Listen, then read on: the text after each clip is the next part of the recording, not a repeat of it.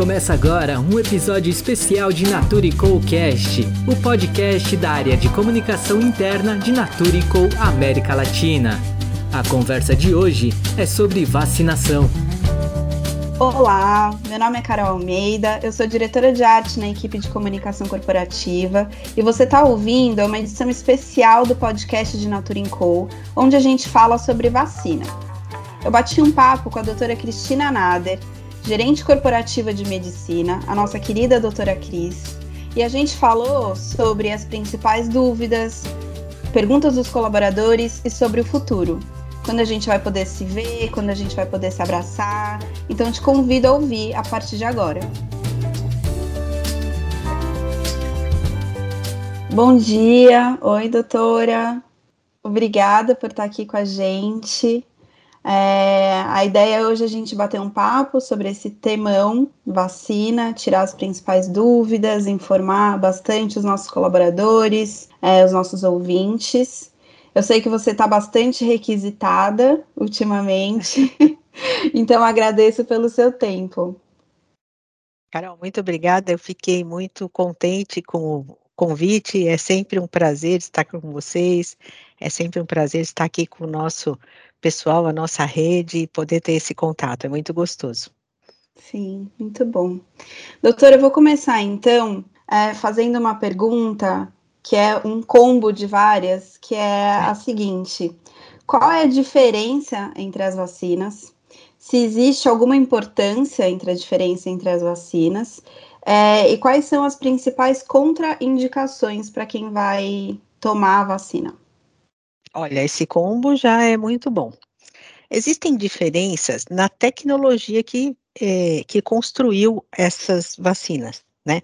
Então, uhum. vocês vão saber que uma é de vírus inativado, a outra pega carona, outras, né? Tem um grupo desses que pega carona em um vírus que é inofensivo para gente, tem uma outra que usa um, um RNA que usa um envelopinho de gordura onde se coloca uma parte do RNA do vírus.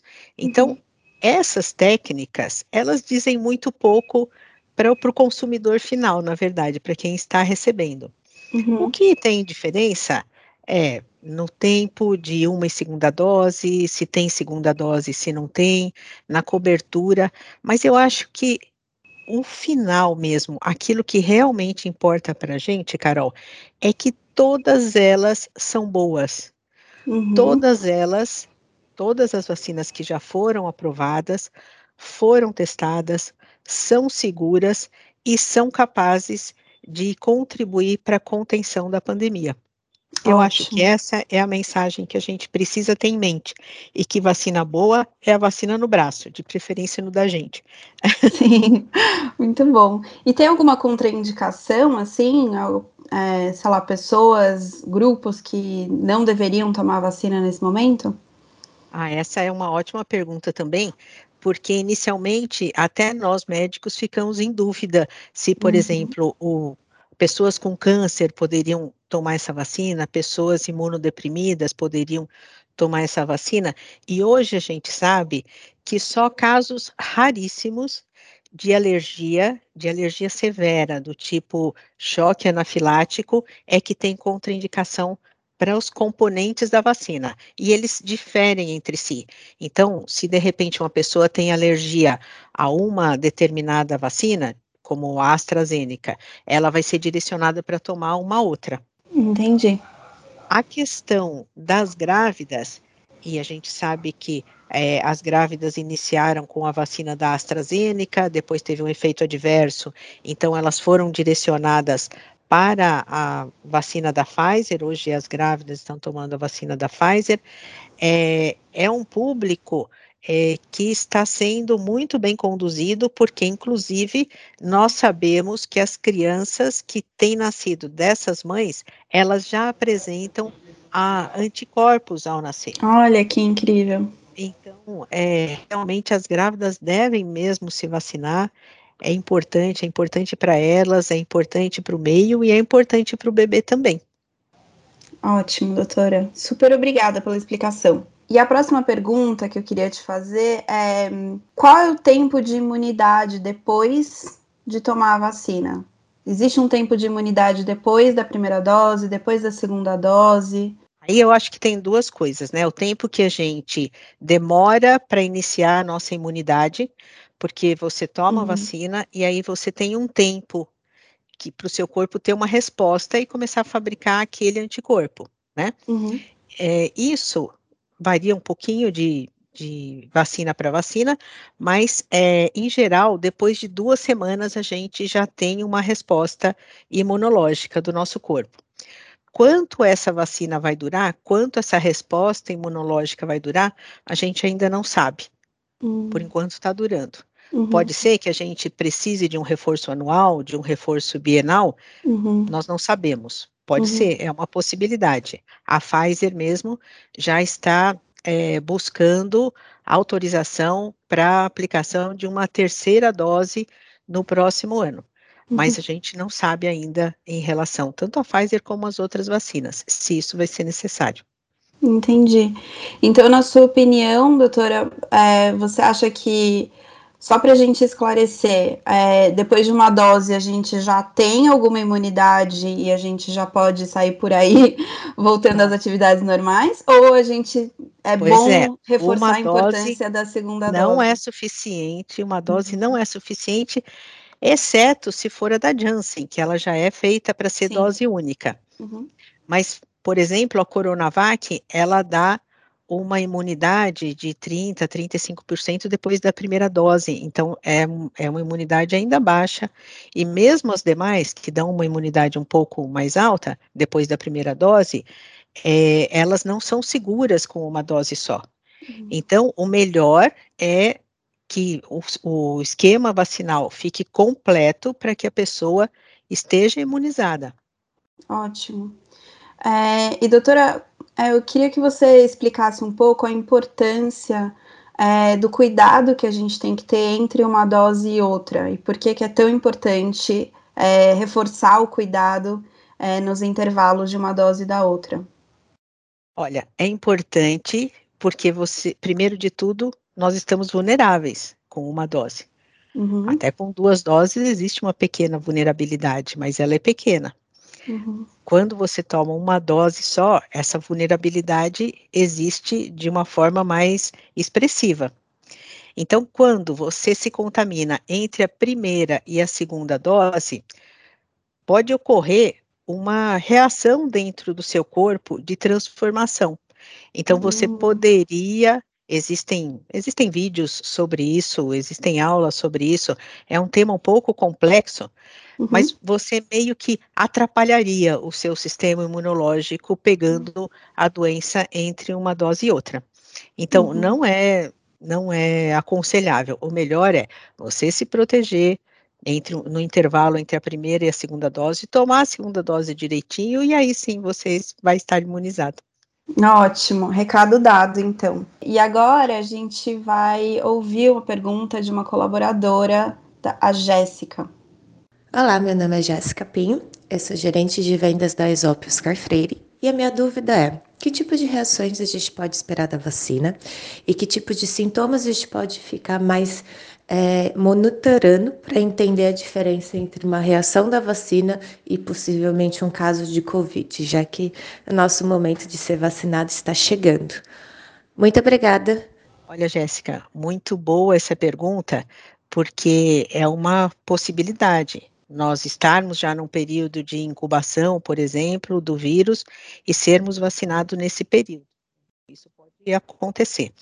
Mas em relação às vacinas, em geral, as reações, elas são locais, as mais reportadas são aquelas locais de dor, vermelhidão no local da aplicação, e existem também outros sintomas, como um sintoma de gripe, por exemplo, dor no corpo, febre, é, tosse, a, podem existir em casos mais severos até falta de ar, existem é, reações um pouco mais importantes e todas elas devem ser reportadas para o Ministério da Saúde. Eles têm um estudo específico sobre cada reação.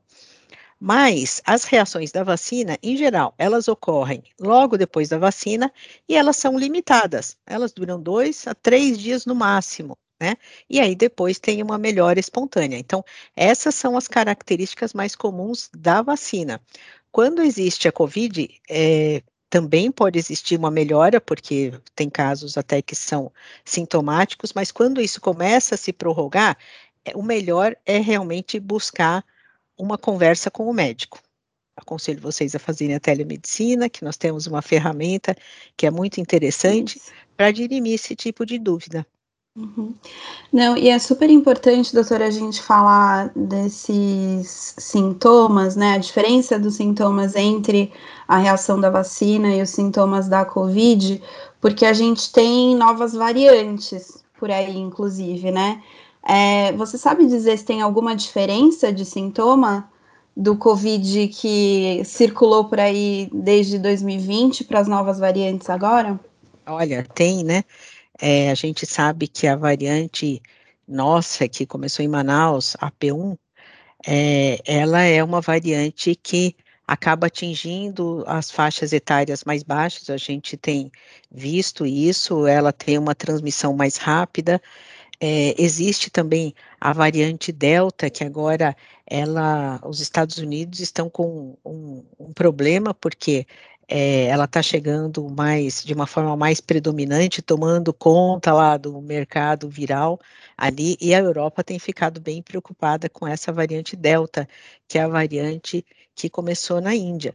Uhum. É, de interesse, o que nós temos é essa brasileira, a Delta, a sul-africana, que ela consegue, felizmente nós temos é, de uma forma muito pontual, nós não, não temos ainda a chegada de uma forma significativa aqui dessa sul-africana, porque ela pode é, realmente interferir na eficácia das vacinas, de algumas das vacinas. Então, é muito importante isso, que a gente consiga se vacinar para evitar até novas variantes porque essas são as mais é, comuns, as de maior interesse. Tem muita variante e a gente sabe que o vírus ele está sempre em mutação, mas uhum. as que uhum. são de interesse são essas variantes. Agora a gente tem o aparecimento de uma nova variante lambda, porque é, que apareceu no Peru, mas a gente ainda não, não sabe é, qual é o resultado, qual vai ser realmente o interesse dessa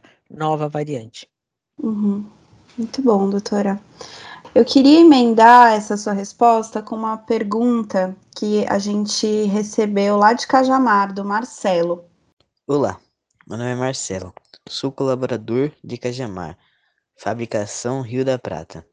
Gostaria de saber por que tem pessoas que, mesmo tomando as duas doses da vacina, vieram a falecer. E eu queria, junto com essa pergunta do Marcelo, complementar, na verdade, essa pergunta: qual é a diferença de pegar a doença já tendo tomado a vacina e sem ter tomado a vacina? Obrigado pela pergunta, Marcelo. É realmente uma pergunta importante, porque isso pode acontecer porque as vacinas não são perfeitas.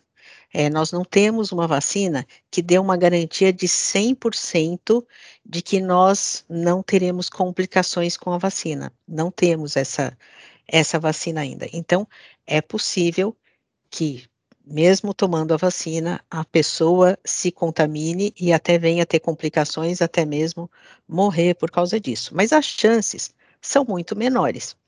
Isso tem ocorrido um caso em 10 mil aqui no Brasil. São dados do hum. Ministério da, da Saúde. Então, são casos raros, casos, é, em geral, de pessoas que já têm alguma debilidade. E isso nos mostra mais uma vez como é importante que nós atuemos agora como uma rede mesmo, uma rede de proteção. Porque quando um protege o outro, a chance de qualquer um pegar é menor. Então, é, nós temos agora aqui um dever, um para com o outro, de todos nós nos vacinarmos. E a outra questão que você é, colocou é de, se é diferente a gente pegar a Isso. doença depois de vacinado. Se você pegar a doença depois de vacinado, se espera que você tenha uma forma muito leve. Hum. Até porque a meta, e isso eu estou falando em termos mundiais, a meta não é eliminar o vírus, porque essa não seria uma meta real. Essa seria a meta dos sonhos, mas não, não vai ocorrer. o SARS-CoV-2, que é o, o, o vírus, ele não vai desaparecer, mesmo com a vacina e mesmo com todas essas medidas, mesmo com essa campanha uhum. mundial uhum. de vacina. o que nós vamos ter é uma convivência com o vírus, assim como nós convivemos com outros vírus. Sim. Então, a doença, a Covid-19, ela deve no futuro se tornar uma doença é, controlada e que não traga todo mundo para o hospital. Essa é a meta mundial. Torço muito para que a gente atinja essa meta. Eu também. né?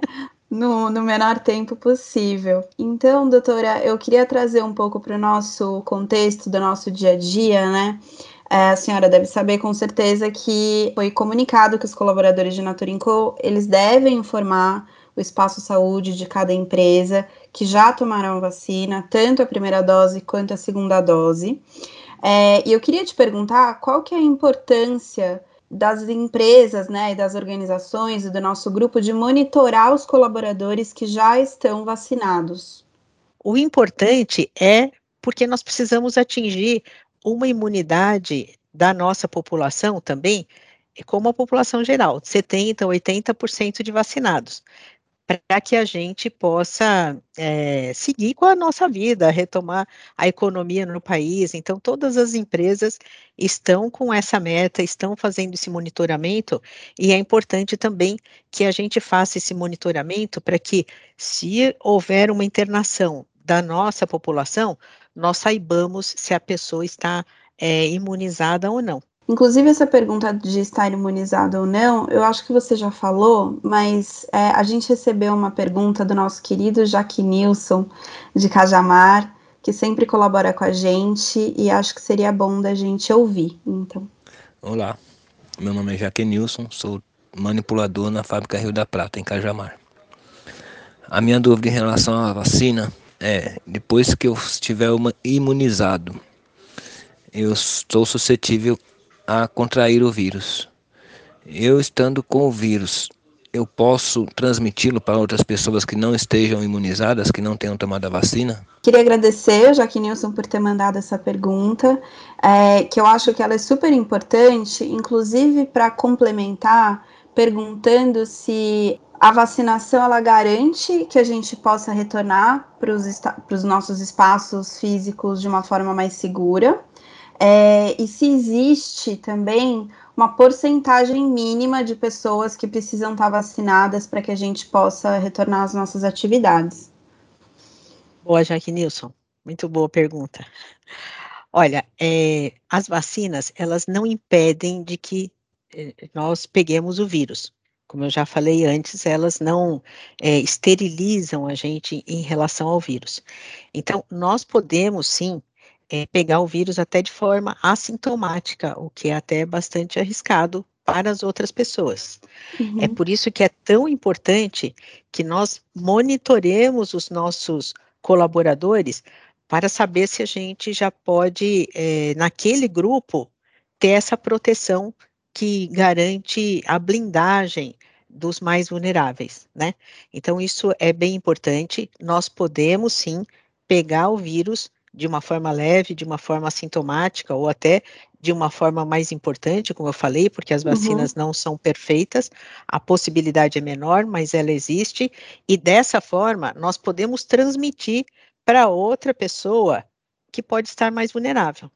Então, acho que a gente tem aí um, um, dever cívico mesmo de todo mundo se vacinar, porque nós vamos nos vacinar por nós, pelas pessoas que nós amamos, pelas pessoas da sociedade que podem estar mais vulneráveis e por aquelas pessoas que podem não apresentar uma resposta para a vacina, que é o que nós falamos, naquele caso, um caso em cada 10 mil, pode existir as pessoas Sim. que mesmo tomando a vacina, elas apresentem a doença e possam vir até uma forma grave.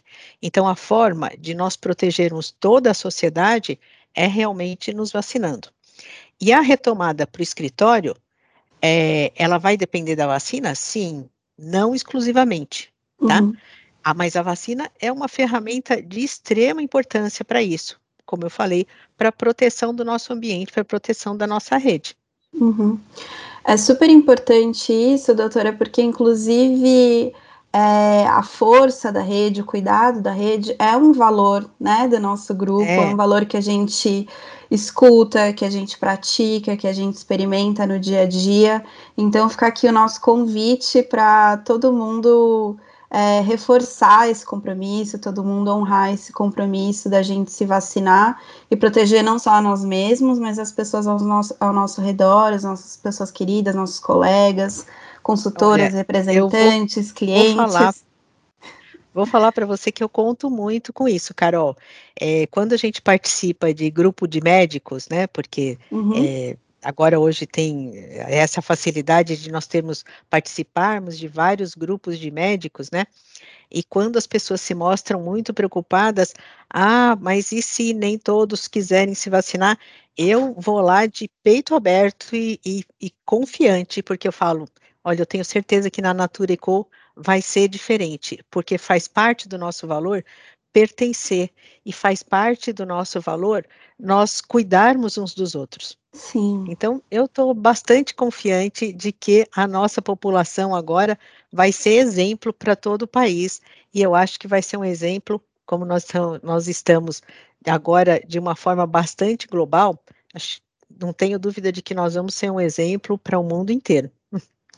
Eu concordo 100%, doutora. E eu queria entrar agora num bloco de, eh, de te fazer uma pergunta, aliás, de te perguntar quais foram as coisas mais curiosas e talvez não comuns que você já tenha ouvido sobre é, a vacina, né? Boatos, por exemplo, de que muda o DNA, de que pode trazer alguma mudança radical na sua saúde. Você pode contar um pouquinho para gente? Olha, essa de mudar o DNA foi até bem comum e aconteceu até na minha família. E eu e eu respondi e falei: "Olha, gente, seria tão bom se a gente pudesse mudar o DNA com uma vacina, porque eu já ia tomar vacina, eu ia ficar magra, eu ia ficar eu ia eu ficar é, sem óculos, porque eu uso óculos desde criança, então eu ia colocar algumas facilidades ali, para te dizer a verdade. então, não é simples, não dá para mudar o DNA. A outra pergunta, até ligada a essa, e que foi de uma forma bastante curiosa, foi: ah, não existe o risco de, eh, junto com a vacina, está sendo inserido um chip de monitoramento ah, genético. Eu ia falar, olha, eu não sei de onde você tira, tirou essa ideia, mas é uma ideia muito interessante, daria um ótimo filme. Não é factível agora, mas daria um bom filme de Sim. ficção científica para o futuro. E tem outras que são muito engraçadas, né?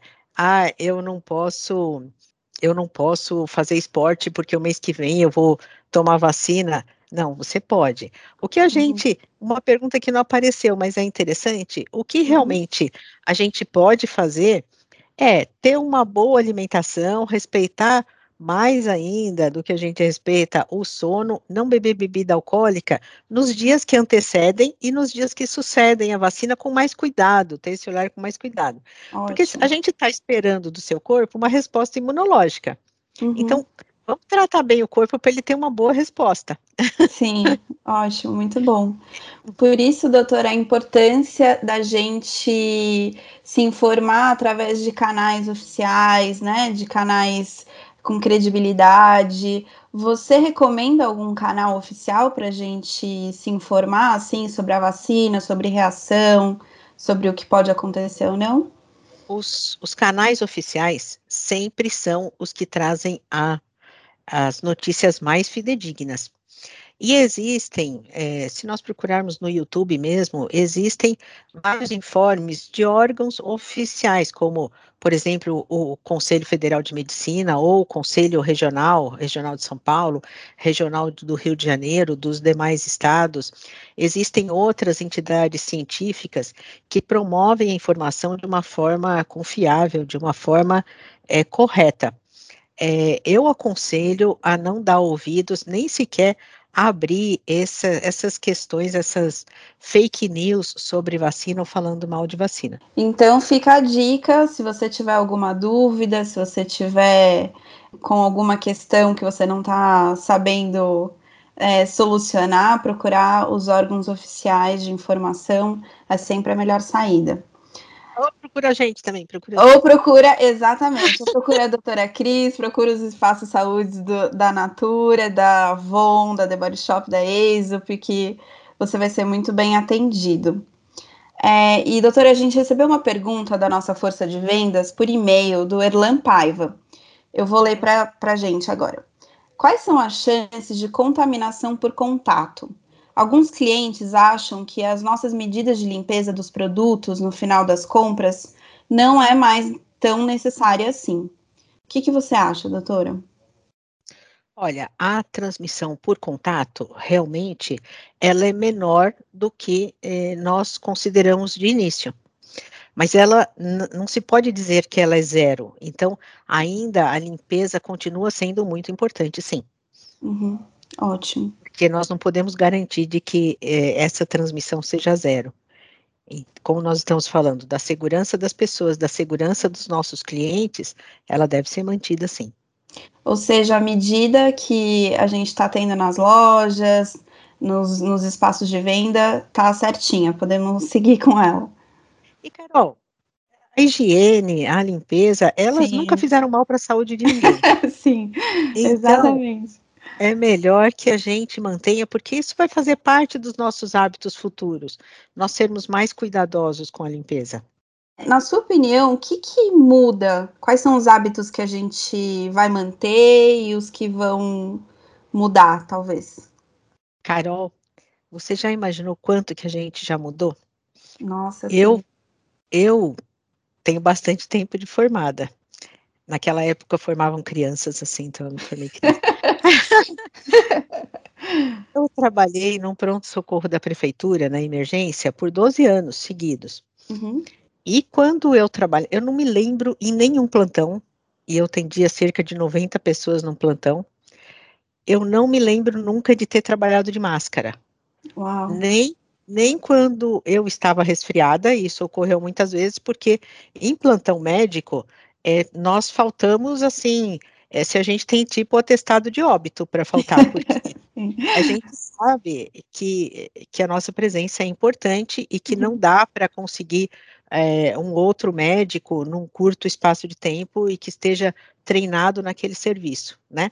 Uhum. E, inclusive, é considerado falta ética faltar no plantão, exceto por um motivo de força maior.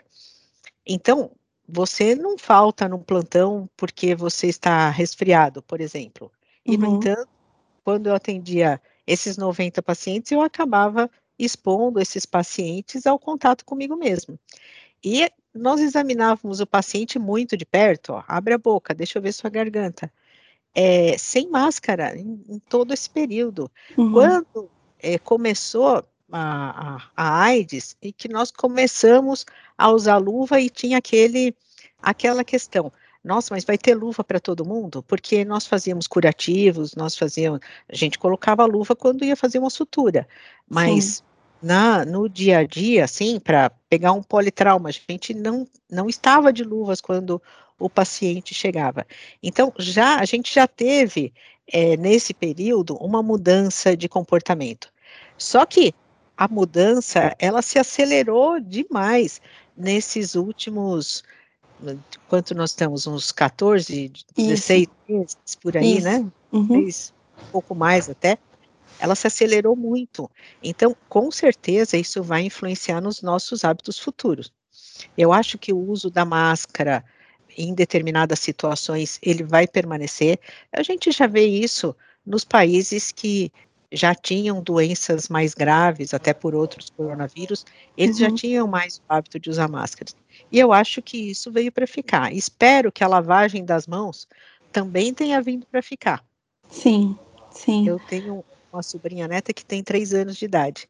E eu fui é, vê-la umas duas ou três semanas atrás, e ela falou: Você pode brincar comigo? Eu falei: Posso, posso. Você entra na minha cabana aqui. Ela tinha feito uma cabana daquelas que a criança faz usando lençol, com as cadeiras e tal. Entro, Gabi, claro. Ela falou: Mas você precisa passar álcool em gel antes. É. Eu mesma, te, é, às vezes, sonho que tô sem máscara, sabe, na rua e me dá uma ansiedade. Mesmo a questão de lavar as mãos, agora, quando, sei lá, vou buscar alguma coisa na portaria, eu volto, eu lavo a mão, muito mais do que antes. Antes eu lavava assim, né? Se foi ao banheiro, volta, mas não tinha essa coisa de lavar a mão o tempo inteiro. Então, realmente, acho que vai mudar um pouco os nossos hábitos, assim. E para continuar nesse tema, eu queria trazer a pergunta do Cláudio. Olá, meu nome é Cláudio Júnior, faço parte do time de produtos digitais da tribo de Beleza e Bem-Estar. Eu tenho uma dúvida: vamos poder deixar de utilizar as máscaras quando voltarmos já vacinados para o escritório? E, doutor, eu queria só complementar essa pergunta das máscaras para a gente falar um pouco sobre a questão de precisa usar duas máscaras, é mais seguro mesmo, a gente ainda pode usar de pano, pode usar cirúrgica, como que a gente deve agir? Olha, a resposta para o Cláudio é sim, Cláudio, a vacina vai nos ajudar a retornar, é, mas nós não sabemos quando vai ser a data de tirar máscara. Hum. A data de todos é, convivermos no mesmo espaço sem máscaras ainda não temos essa informação, não temos é, a informação de quando terminará a, a pandemia. Na verdade, ela deve se tornar uma endemia no futuro, mas é, nós ainda não sabemos. Então, a resposta é sim, nós vamos retornar e vamos utilizar a máscara. Precisa usar é, duas máscaras? Que tipo de máscara é melhor? Olha, a máscara é um obstáculo tanto para evitar que você contamine o outro, como você para você ser contaminado pelo outro. Uhum. Duas máscaras protegem mais do que uma, uhum. mas ela também traz um desconforto maior nessa uhum. utilização. Então, se você usar uma máscara só e que ela esteja bem ajustada ao rosto, cobrindo a boca e o nariz, de forma a a proteger que todo ar que entre pela sua boca e nariz, ele é, tenha sido filtrado na máscara e todo ar que saia, ele saia da mesma forma, filtrado, tá bem? Pode usar máscara. A máscara cirúrgica é ótima, ela deve ser ajustada para que ela não fique com aquela folga que o ar possa entrar pelas laterais ou mesmo ela tem que ser ajustada no clips aqui no nariz para que o ar não entre por cima, mas ela é muito boa. Precisa usar a N95 ou a PFF2? Essa é uma máscara mais fechada e ela traz um conforto menor. Uhum. Se você vai se expor em ambientes que ficam fechados, é, respirando com outras pessoas no mesmo ambiente, ela sim protege mais. Mas se você consegue manter a distância, se você é, está num ambiente mais controlado, a máscara cirúrgica, a máscara de pano de três camadas, tá ótima. Ela, uhum. ela realmente protege bem. A gente sabe que todo tipo de máscara tem alguma proteção. Só que ela precisa ser feita da forma correta, né? Uhum. Por exemplo, máscara de crochê, como a gente sabe que teve uma moda e tal, Sim. ela não, não protege nada, porque ela uhum. tem é, os orifícios muito uhum. grandes. Mas as máscaras feitas corretamente, as máscaras é, de pano feita com tecido de trama bem fechada, em três camadas, sim, ela protege. E algumas é, têm um modelo muito bom para quem usa óculos, né, Carol? Sim. Mim, eu gosto daquela, daquela 3D que tem uma faixinha aqui para cima e tem um desenho aqui no, sim. É, no nariz. Ela é a que menos embaça meu óculos. É, eu uso, eu uso a da 3M também, que eu consigo encaixar o óculos, funciona super para mim. Doutora, tem alguma recomendação sobre o tempo de uso das máscaras e se a gente deve trocar elas de enquanto em quanto tempo, enquanto em quantas horas? De duas a três horas a gente deve ficar com a máscara. A N95, a PFF2, não, elas podem ser utilizadas por um tempo maior e podem ser reutilizadas, desde que elas não fiquem molhadas, né? Tá. A gente nunca espirra nada na máscara. Eu sei que tem gente que vai lá com sprayzinho de álcool na máscara para que ela possa ser reutilizada, não, não se pode fazer isso. Quando você faz isso, você deve descartar a máscara se ela ficar úmida. Uhum. Também eu já vi gente que tira a máscara para espirrar, porque não quer, não quer descartar a máscara, então não, uhum. não pode fazer isso, precisa espirrar dentro da máscara e depois descartar a máscara de fato. Então, é importante que quando a gente sai de casa, a gente tenha sempre é, máscaras sobressalentes, porque isso pode ocorrer, você espirrar. Outra questão na troca das máscaras é o descarte. A gente hum. não pode jogar a máscara na rua e nem em lugares abertos, do tipo aquelas cestas de lixo que ficam nos postes, amarradinhas nos postes sim, lá. Sim. Não, você não pode colocar a máscara ali se Olha, o lugar estiver aberto. É porque o vento bate na máscara e espalha, e espalha o vírus.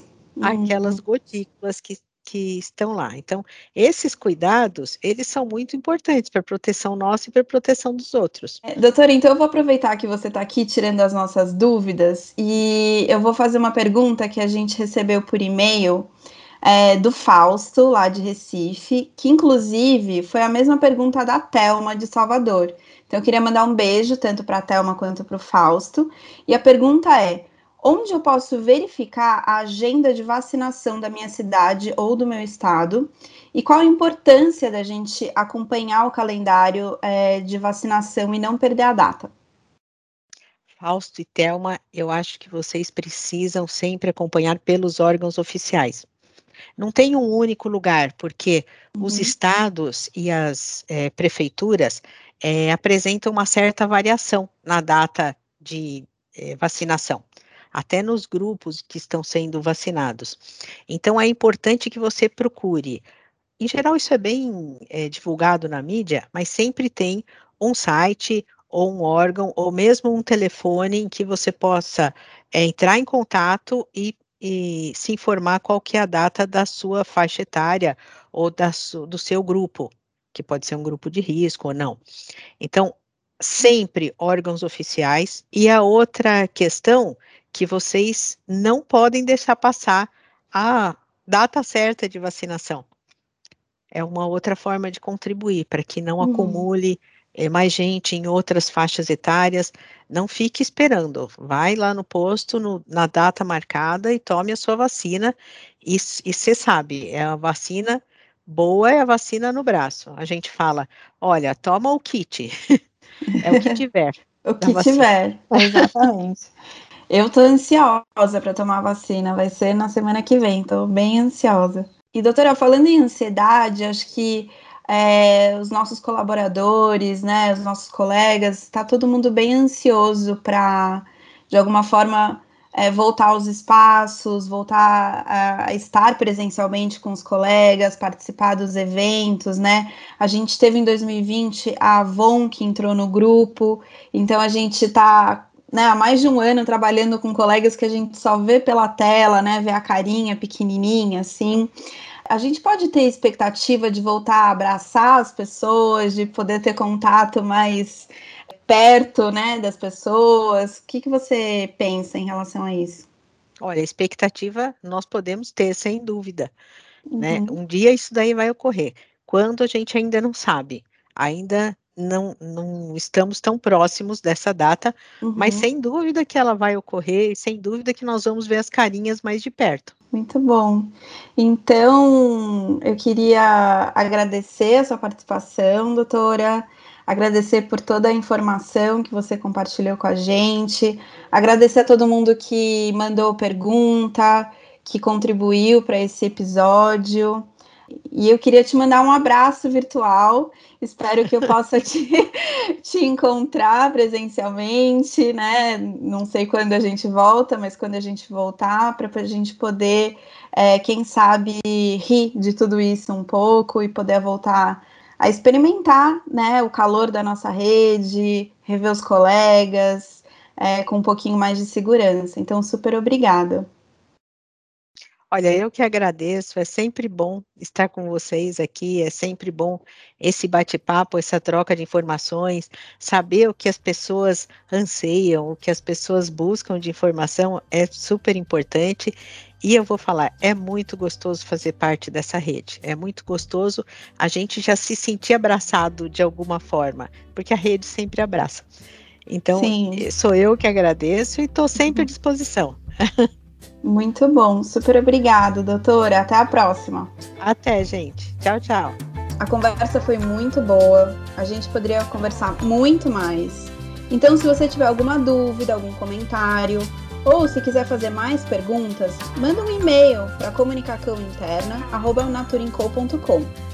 Esse é o nosso podcast e a sua participação é muito importante. Eu fico por aqui, agradeço a sua companhia e até a próxima.